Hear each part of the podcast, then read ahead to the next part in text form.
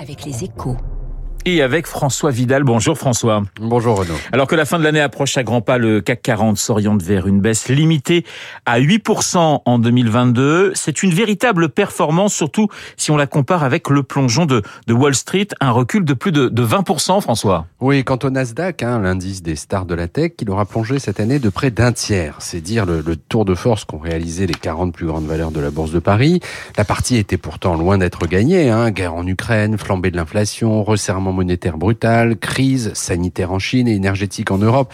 L'année 2022 a ressemblé à un parcours d'obstacles sur lesquels ont buté la plupart des grands indices boursiers mondiaux. Alors, qu'est-ce qui a fait la différence pour le CAC et les autres places européennes?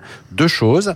Un, la bonne tenue de l'économie du vieux continent, qui a plutôt bien résisté à la multiplication des chocs. Deux, la formidable capacité de nos grands groupes à aller capter la croissance un peu partout sur la planète. Résultat, les bénéfices 2022 devraient être supérieurs à ceux de 2021, de quoi justifier le niveau du CAC 40 en cette fin d'année. François, le pire n'est-il pas devant nous alors qu'une récession est attendue l'année prochaine en Europe et aux États-Unis? Oui, c'est possible, hein, d'autant que nous ne sommes pas à l'abri de nouvelles secousses, étant donné les tensions géopolitiques actuelles et la situation sanitaire en Chine. Mais si l'on exclut tout scénario catastrophe, l'année 2023 pourrait en fait s'avérer très positive pour le CAC 40.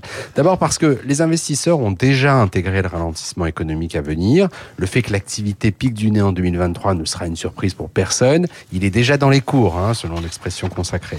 Ensuite, parce que si la récession est courte, le rebond de la croissance pourrait être fort et surtout synchrone sur toute la planète.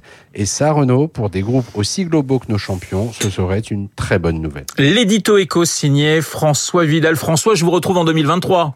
Ah bah évidemment, bien sûr. Bon, bah fidèle au poste. Merci, je vous Très souhaite. bonne fin d'année. Merci à vous également. Je vous souhaite un excellent réveillon tout de suite. Le premier invité de la matinale.